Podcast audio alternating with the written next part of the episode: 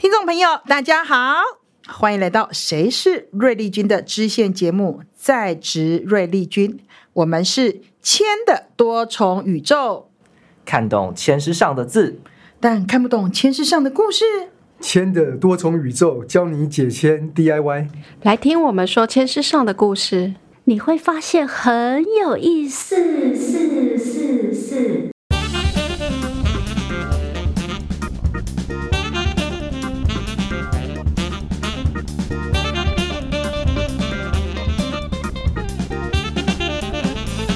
大家好，我是淑慧。大家好，我是顺龙。大家好，我是艾莎。大家好，我是微尘。是，又来到我们千的多重宇宙。我们上一集有聊到贵人都属于有超能力的，对不对？那我们这一集要聊什么呢？聊什么呢？我们这一集要来聊聊凡间的贵人哦。思思有两种，贵人不止两种，有锦上添花的，有雪中送炭的。有超能力的，也有平凡的地球人；有比你大咖的，也有小兵立大功的哦。所以这一集我们要说的是贵人上线喽！你们知道如何钓出贵人吗？不知道，不知道。其实我也不知道。不过千的多重宇宙知道，千是故事里的姜太公钓鱼，教我们如何钓出贵人。太公姓姜，名尚。是辅佐周文王、周武王灭商的功臣。太公出道前隐居在渭水河边，那是姬昌，也就是周文王统治的地区。太公希望引起周文王对自己的注意，以建立功业。他如何引起文王的注意呢？嗯，太公天天在溪边钓鱼。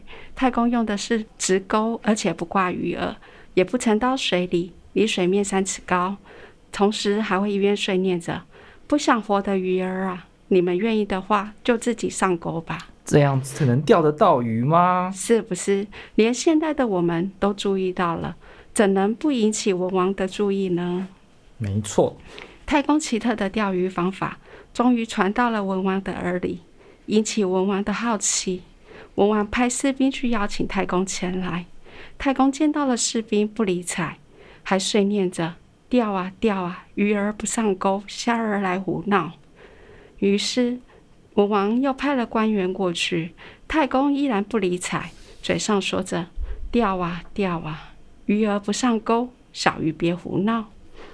文王这时才意识到，钓者必是贤才，要亲自去会会他。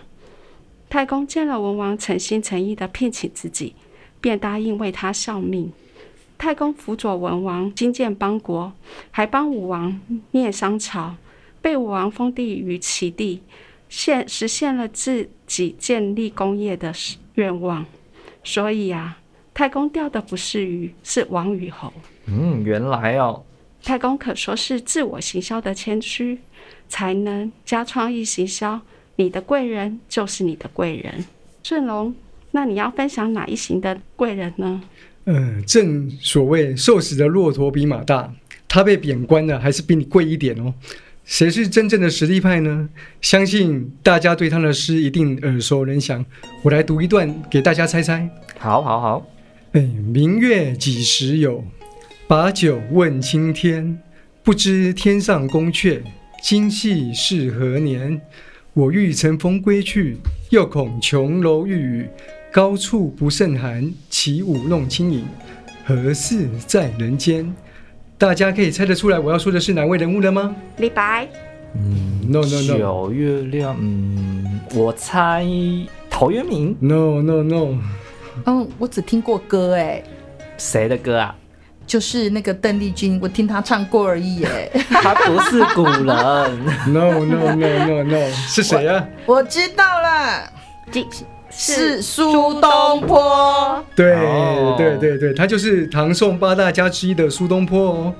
那我们来听听这第五十签的签诗是怎么说的：人说今年胜去年，也需步步要周旋。一家和气多生福，妻非谗言莫听偏。大家想听听签诗里的故事吗？好，好，嘿，苏东坡他当时被贬官，贬到了杭州当太守。正处饥荒之年，所以苏东坡要出来平稳物价，并且打开粮仓来救济。并派出人四处去治病，他救活了万人。但是当时有很多人缴不出税来，其中有一位卖良善谋生的，因为天寒难卖，所以他不是故意欠税的。苏轼就叫他拿出他的二十饼的良善出来，在他的扇上写字、作画、写诗，然后并且拿出来卖。这样一坐上去，哇！正人中香想要买这他这一把扇子，但是就算你用了千金万两，也买不到这样一把扇子。所以他因此赚了很多的钱，而且还有皇冠的欠税。这就是千诗里的故事啊！哇，苏东坡这样算是帮了他耶。对对对，苏轼啊，他当时被贬官，一生风雨，一生坎坷。然而，无论他走到哪里，他的名字就响彻在那里的天空，响彻在那里人们的心中。苏轼随遇而安，豪豪放豁达，也造就他成为自己的贵人。无论沦陷在多差的人生道路，都让自己境随心转，所以运势也渐渐顺遂哦。那得来不易的好运，不可因此而破运。此签表示要从人和做起，等到适时的天时，则会妄加妄足；不可等到时机一到，才要调整人事，则会浪费天助的好运啊。那大家有没有听懂这首签诗在教导我们什么了呢？懂了，懂了，有有懂了。哎，苏东坡就是属于这种实力派的贵人哦，所以希望大家也都能成为自己的贵人，也成为别人的贵人。嗯，那微臣接下来要我们分享我哪一型的贵人呢？我这里的贵人其实跟顺龙还蛮相似的哦。呃，苏东坡虽然被贬官，状态不是很好，但依旧有当贵人的能力。那我这里的贵人呢，我简称他为小兵立大功，身边看似不起眼，但就在关键的时刻可能会助你一臂之力。那这个故事呢，就是孟尝君鸡鸣渡关。好，故事的时间呢是发生在战国时代。孟尝君呢是战国时代齐国的一个贵族，当时名气非常的大，因为礼贤下士，所以许多人呢纷纷投靠在孟尝君底下。据说啊，他门下食客有三千多人哟。食客是什么啊？很会很会吃的吗？当然不是，他养那么多爱吃鬼干嘛？食客呢，又称为门客，是在春秋战国时期很盛行的一个职业。当时啊，只要身家财产啊够多的贵族啊，他们呢为了提升进一步提升自己的政治还有社会的一些地位。所以会向外啊招收各国的一些人才来供养他们，成为算是雇主的私人部署。而这些人呢、他们都不会听朝廷的官职的话，也不会听令于国君的指示，就专听于这些贵族哦。所以这些食客到底会怎么帮助孟尝君呢？那我接下来继续讲下去。有一次啊，孟尝君呢出使秦国。当时秦昭王非常仰慕他的名声，想要呢拜他为宰相。大臣呢纷纷反对，认为孟尝君假如做了秦国的宰相，他的心呢一定还是会摆在齐国那里。到时候啊，可能秦国呢就岌岌可危了。那秦昭王呢听从大臣们的意见之后呢，便打消了这个念头。所以直接要他回去吗？诶，是吗？不是哦。但是呢，他到底要怎么做呢？当然就是怎样，秦国一定会把孟尝君呢留下来，因为呢，把他放回去，嘿，就会出代志，他会帮助齐国来攻打秦国了。所以他觉得穷尽起来呢，把他杀掉。那孟尝君见自己啊，完了完了完了，我性命不保了，十分危急，就想说啊。秦昭王身边有一个宠妃呀、啊，英雄难过美人关，所以呢，他希望呢，这个宠妃可以在秦昭王面前呢，替他说一些话，然后把他放走。那孟尝君呢，就问了那个宠妃，那那个妃子说，要我帮你可以呀、啊，但是你要送我一件东西，还要请他送他一个狐白裘，很珍贵的衣裳作为交换条件。那孟尝君心想啊，我们那件衣服已经送给秦昭王了，哪里还有第二件呢、啊？怎么办？怎么办？把它要回来啊！这也太尴尬了吧？对呀、啊，我送过去，那就偷回来吧。没错，嘿，他就想说，既然呢要不回来，那想用偷的好了。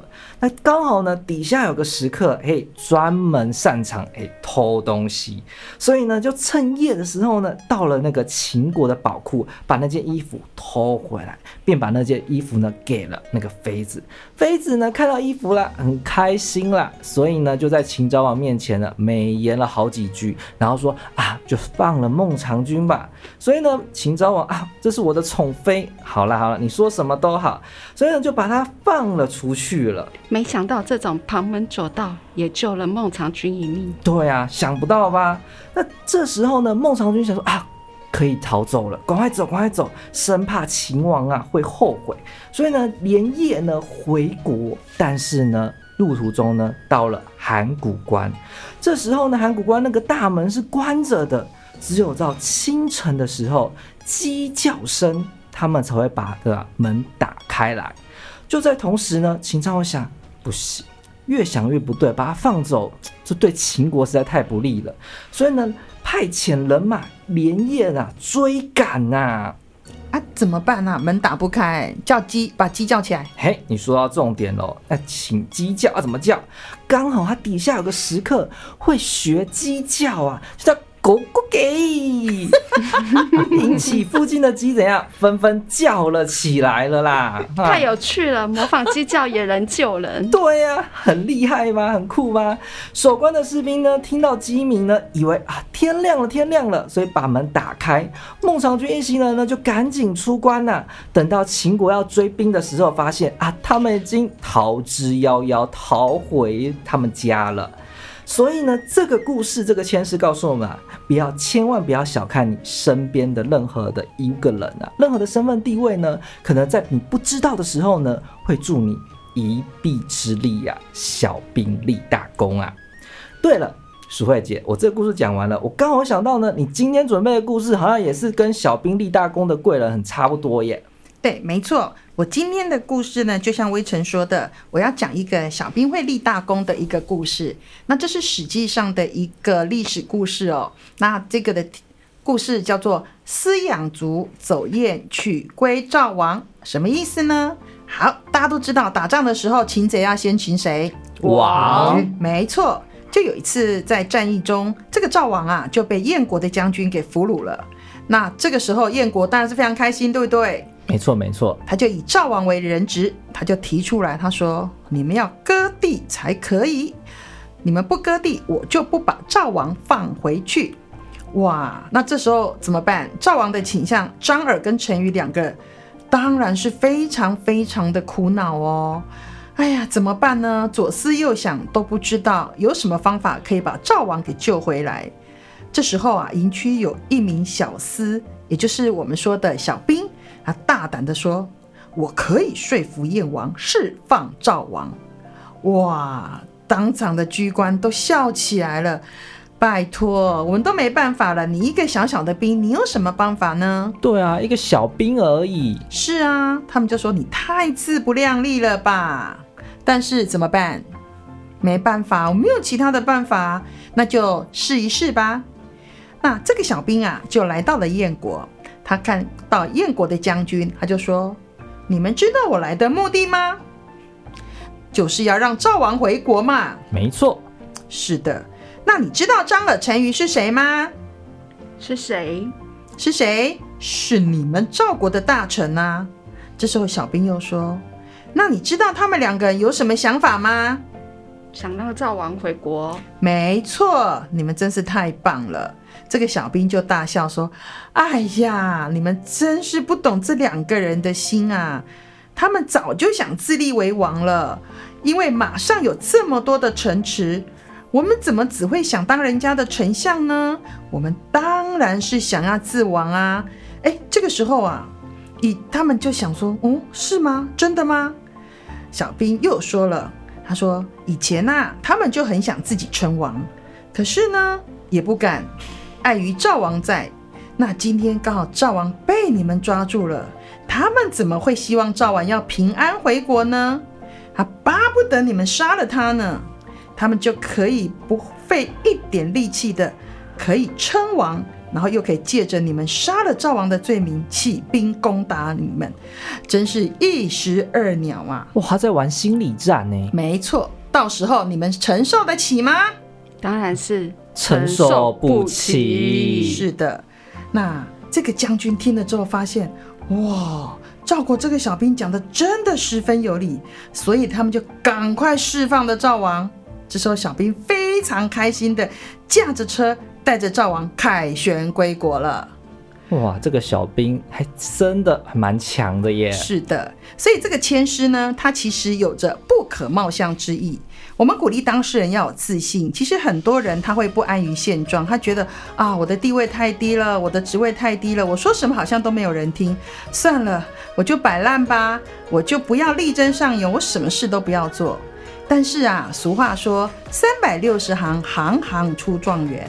其实职位的高低代表的是一时的虚名哦。我们不不一定一定要苦苦的追求。这个社会其实需要各式各样的人，我们要人人各司其职，才能保持平衡。所以一定要记得哦，我们要以自己的工作为荣，要知福惜福，安居乐业。我们的欲望少一点，快乐就会多一点。一定要记得哦。不要看不起自己，也不要看不起别人哦。这个就是刚刚跟微臣所说的一样，小兵一样会立大功。没错，没错。其实今天呢，我们本集呀、啊，这个四个故事啊，都有一些许多相似的地方啊。凡间的贵人的四个故事，不管是你身份地位啊，不管是你生活顺不顺遂，只要有好的心态，然后把握住把握住呢每一次的机会。都有机会成为他人的贵人哦，而且身份互换，其实呢，你我也不要小看身边的任何一个人，他们呢可能会在你关键的时刻呢，诶，助你一臂之力，成为你的贵人。好，那我们首集与本集呢，都介绍了千师故事里的贵人组，贵人聊好聊满啦。那接下来呢？嘿，我们下一集呢将要介绍小人族。代志不是公人想的那么简单，误把小人当贵人，和误把贵人当小人，这会有什么后果呢？嘿，那接下来呢？这些故事呢，我们将会在下集揭晓啦。今天就谢谢大家啦，我们下集见喽，拜拜拜拜。